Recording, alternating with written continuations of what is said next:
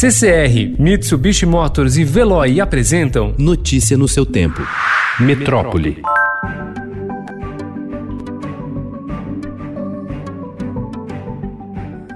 Das 191 cidades paulistas que registraram alta de novos casos de Covid-19 na última semana, 165 delas, ou 86%, serão autorizadas pelo governo do estado a reabrir o comércio a partir de segunda-feira. Mesmo com o aumento de novas infecções, 124 desses municípios foram incluídos na fase 2 do Plano Estadual de Reabertura, na qual lojas, shopping centers e imobiliárias, por exemplo, podem funcionar. Outras 41 dessas cidades estarão na fase 3, em que até bares, restaurantes e salões de beleza poderão ser reabertos. Prefeitos da região metropolitana de São Paulo não concordaram com a decisão do governo estadual de reabrir parcialmente o comércio na capital, enquanto as cidades vizinhas continuam com lojas e shoppings fechados. Com a migração de consumidores dessas cidades para compras no comércio de São Paulo, além da fuga de renda, os prefeitos prevêem queda no isolamento social e risco de aumento nos casos de coronavírus. Alguns falam em mudar de faixa por conta própria.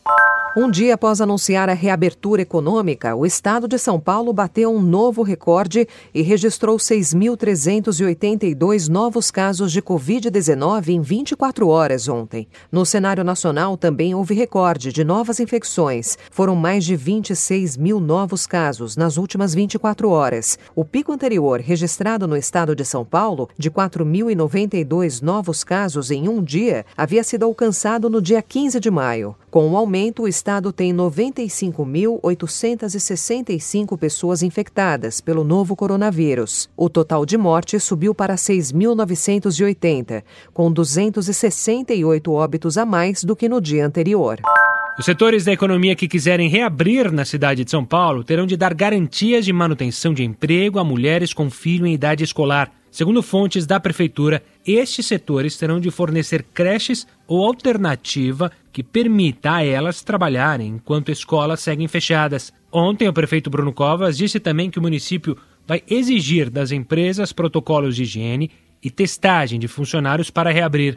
Esses setores precisam apresentar para a Prefeitura de São Paulo protocolos de saúde, de higiene, de testagem o plano estadual libera a retomada de shoppings e lojas de rua a partir de segunda-feira, mas ainda não há data para reabrir.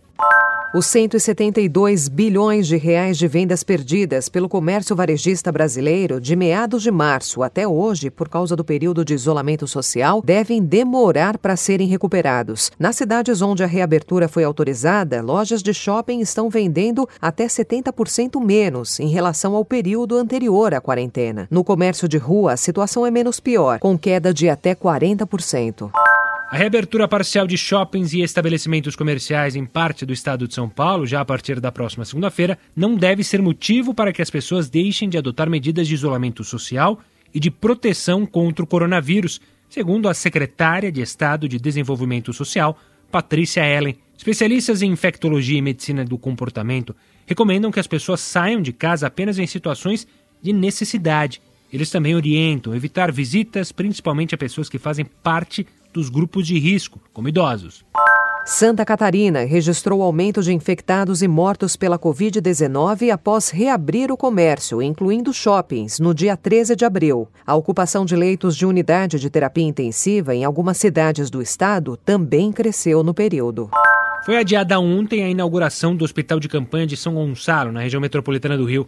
É o terceiro adiamento, desta vez por alegado problema de contaminação no piso. Até mesmo obras básicas estão atrasadas, como intervenções no acesso. A Secretaria Estadual de Saúde disse que trabalha com o último cronograma apresentado pela Organização Social Labas na semana passada. A previsão é de que o hospital seja entregue até o dia 18. O governo Jair Bolsonaro revogou ontem portaria que previa prisão para quem descumprisse medidas de distanciamento social contra a Covid-19. Publicado no dia 17 de março, o texto era assinado pelos ex-ministros Sérgio Moro, da Justiça e Segurança Pública, e Luiz Henrique Mandetta, da Saúde. Ambos deixaram o governo após divergências com o presidente, inclusive sobre o combate à pandemia. Notícia no seu tempo. Oferecimento CCR e Mitsubishi Motors. Apoio Veloy. Fique em casa. Passe sem filas com o Veloy depois.